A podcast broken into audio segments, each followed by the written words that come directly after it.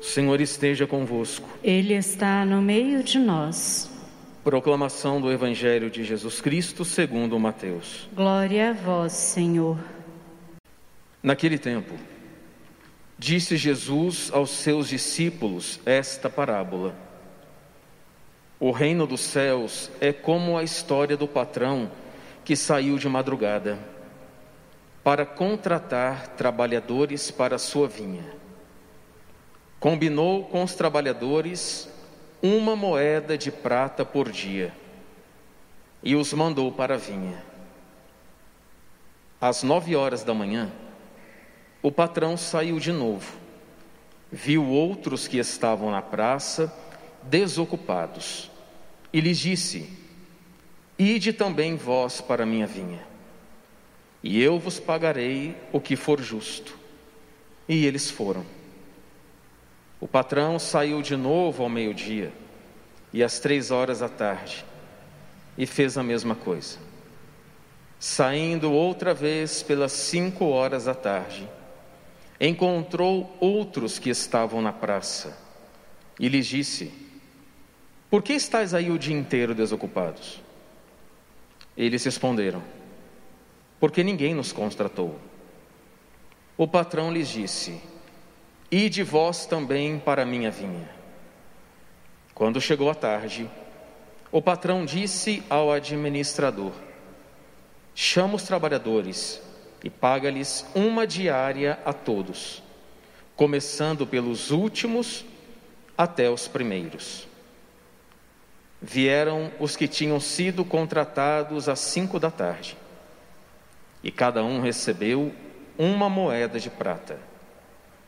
Em seguida, vieram os que foram contratados primeiro, e pensavam que iam receber mais Porém, cada um deles também recebeu uma moeda de prata. Ao receberem o pagamento, começaram a resmungar contra o patrão. Estes últimos trabalharam uma hora só, e tu os igualaste a nós, que suportamos o cansaço e o calor o dia inteiro. Então o patrão disse a um deles: Amigo, eu não fui injusto contigo. Não combinamos uma moeda de prata? Toma o que é teu e volta para casa. Eu quero dar a este que foi contratado por último o mesmo que dei a ti. Por acaso não tenho o direito de fazer o que quero com aquilo que me pertence? Ou estás com inveja, porque estou sendo bom? Assim, os últimos serão os primeiros, e os primeiros serão os últimos. Palavra da salvação. Glória a vós, Senhor. Você se encaixou com alguma hora aqui desse evangelho, dessa parábola? Você está na igreja desde que você nasceu, por exemplo? Sua mãe te criou desde a igreja, desde pequenininho, quando você era bem pequenininho, veio para a missa desde sempre.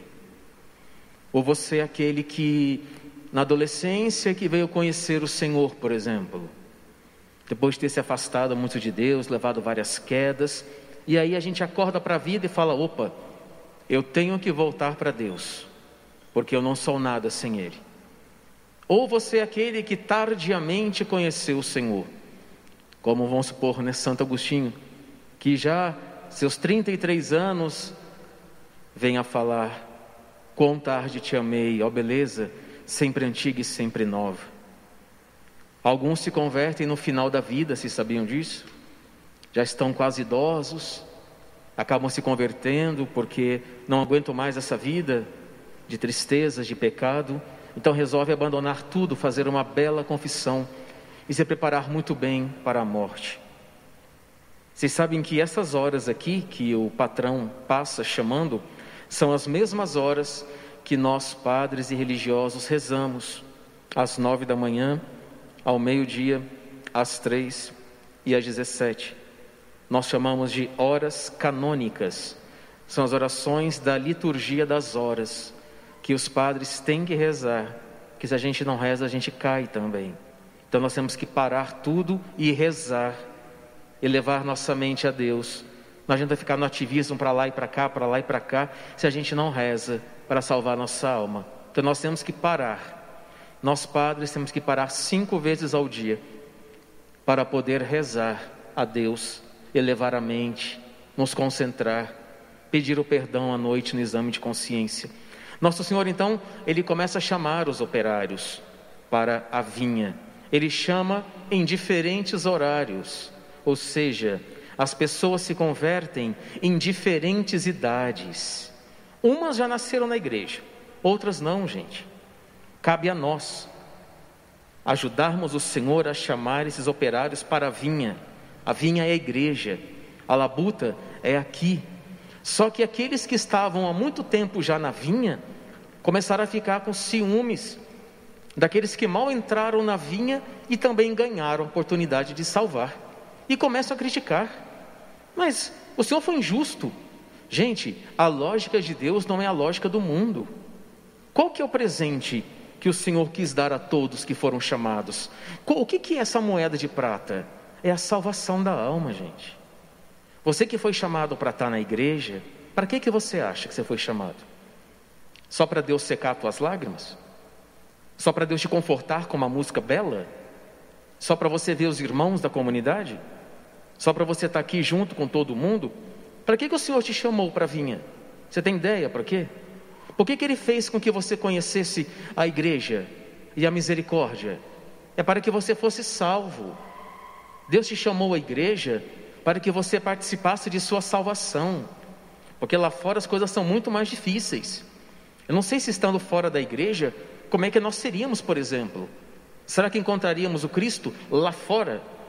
Será que encontraríamos os sacramentos que Cristo instituiu, que é Ele próprio, lá fora? Eu acho que não. É da igreja é que brota os sacramentos. É da igreja é que brota a salvação. Vai dizer o Concílio Vaticano II que Deus age diretamente na sua igreja pelos sacramentos dela, pelos sete sacramentos. Então, os sete sacramentos são as formas visíveis que Deus usa para salvar o homem. Por isso a importância de estar na vinha, de estar trabalhando na vinha. O que é esse trabalho na vinha, gente? Nada é mais do que trabalhar pela tua salvação. Participar muito bem, se confessar muito bem, nunca faltar à missa de domingo, a não ser em caso de doença grave. É isso que é participar da vinha do Senhor. Então Deus dá oportunidade para todos. Deus chama a todos, a todo minuto. Só que nem todos vão vir.